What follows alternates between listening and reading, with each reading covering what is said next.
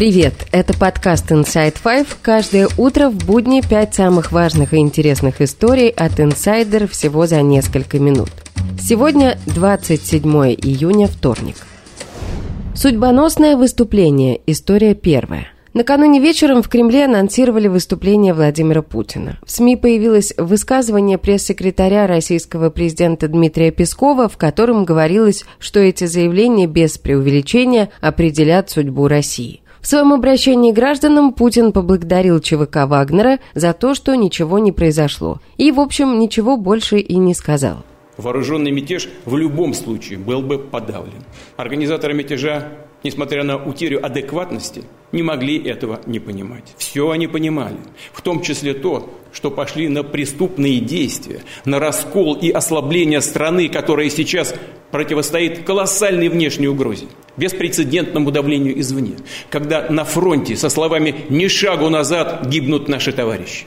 Однако организаторы мятежа, предав свою страну, свой народ, предали и тех, кого втянули в преступление, лгали им, толкали их на смерть под огонь, на то, чтобы стрелять в своих. Также Путин сказал, что бойцы ЧВК Вагнера смогут подписать контракт с Минобороны, уволиться или уйти в Беларусь. Он выразил благодарность Александру Лукашенко за вклад в мирное урегулирование ситуации. Всего выступление длилось около пяти минут. Пресс-служба Лукашенко тоже анонсировала его выступление этим же вечером, одновременно с Путиным, но потом сообщила, что он ответит на вопросы журналистов на следующий день, то есть сегодня. За полчаса до обращения Путина, в котором тот не сказал ничего нового и сенсационного, российские телеграм-каналы, государственные СМИ и пропагандисты широко растиражировали якобы сделанное Песковым заявление об историческом выступлении российского президента. Еще раз обращу внимание, что меньше чем через две минуты ожидается заявление Владимира Путина, которое Дмитрий Песков охарактеризовал как без преувеличения определяющее судьбу России. Но после того, как Путин ничего не сказал, Песков заявил, что все это фейк, и он ничего такого не анонсировал. Телеграм-каналы стали обвинять в фейке друг друга, а пропагандисты удалять посты. В Википедии тем временем уже появилась статья о сегодняшнем судьбоносном выступлении Путина. Пропавшие. История вторая. До сих пор неизвестна судьба министра обороны Сергея Шойгу и начальника Генерального штаба Вооруженных сил России Валерия Герасимова. Минобороны разместила накануне утром сообщение и видеоролик без звука о проверке Шойгу передового пункта управления одного из объединений группировки войск «Запад». Определить, когда были сделаны кадры, не представляется возможным.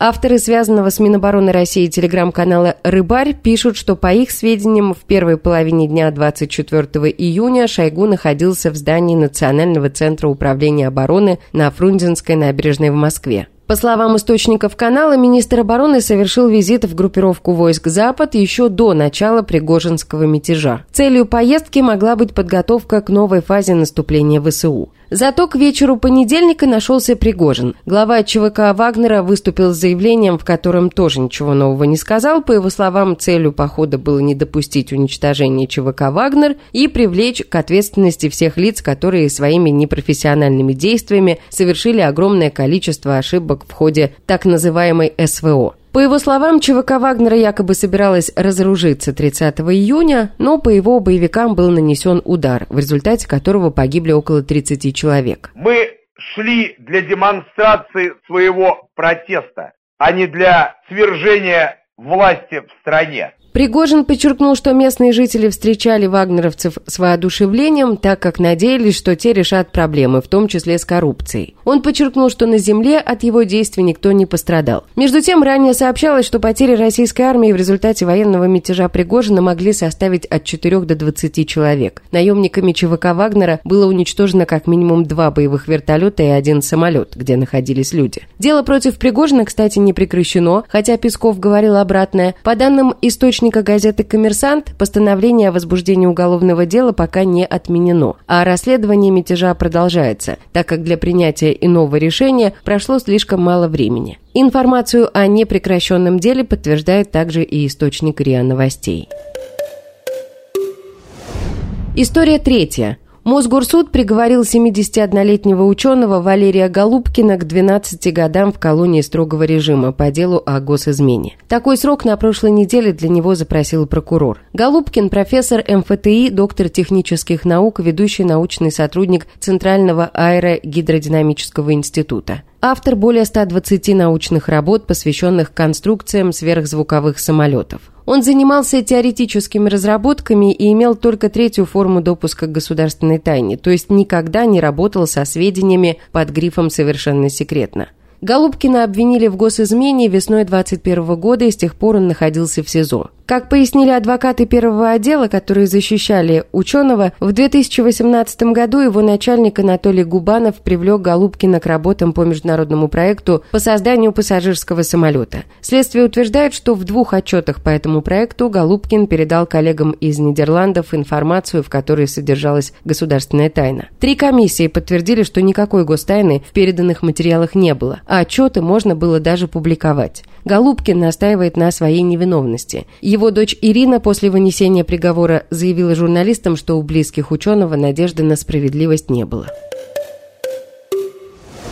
История четвертая. На фоне всего происходящего совершенно неудивительно то, что люди не выдерживают уровень стресса. Глава фонда по борьбе с коррупцией Мария Певчих объяснила, что происходит с Любовью Соболь. Певчих написала пост, в котором сообщила, что Соболь столкнулась с серьезными проблемами со здоровьем, здоровьем психологическим. Речь идет об экстремальном стрессе, который в свою очередь спровоцировал этот кризис. Заболевания такого характера, как пишет Певчих, имеют особенность – заставить человека признать серьезность ситуации и начать полноценное лечение невозможно – только сам человек может вытащить себя из этого буквально за волосы путем долгой и последовательной работы над собственным здоровьем, пишет Мария Певчих. Она подчеркнула, что друзьям и соратникам Соболь больно от этой ситуации, что они находятся в ужасе. Если у кого-то сложилось впечатление, что мы проходим мимо и закрываем глаза, оно неверное. Немыслимо и невозможно пройти мимо в такой ситуации. Много людей, которых вы прекрасно знаете, приложили очень много усилий, чтобы помочь Любе выкарабкаться.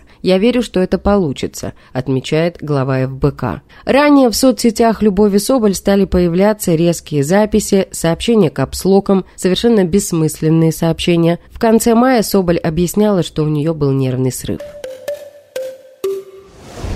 И история пятая. В немецком Бонне прошла встреча российских муниципальных депутатов, которые покинули страну по политическим причинам. Как говорится в пресс-релизе, выпущенном по итогам встречи, принято решение о создании организации, которая будет представлять интересы российских граждан за границей и строить диалог с международным сообществом, а также способствовать развитию гражданского общества в России. Как рассказала инсайдер Ольга Галкина, депутат Законодательного собрания Петербурга пятого созыва, дважды дважды избиравшиеся в муниципальные депутаты в Петербурге, на встрече присутствовало около 50 человек. Они представляли Москву, Подмосковье, Санкт-Петербург, Ленинградскую, Липецкую, Тульскую, Калужскую области, Республику Марий-Эл, Краснодарский край, а также Томск и Новосибирск. Нас объединяет то, годы, э, чем мы работали против Путина, против путинской вертикали. Нас объединяет то, что мы выступаем за европейский путь развития России. Мы против войны, естественно. Самое главное, что мы все хотим вернуться домой, и продолжать работу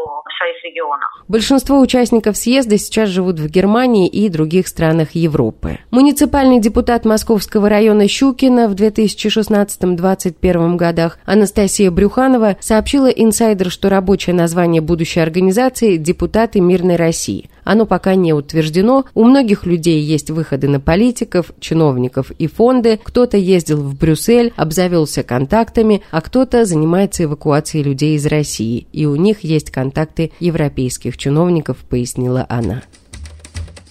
И это все на сегодня. Это был подкаст Inside Five.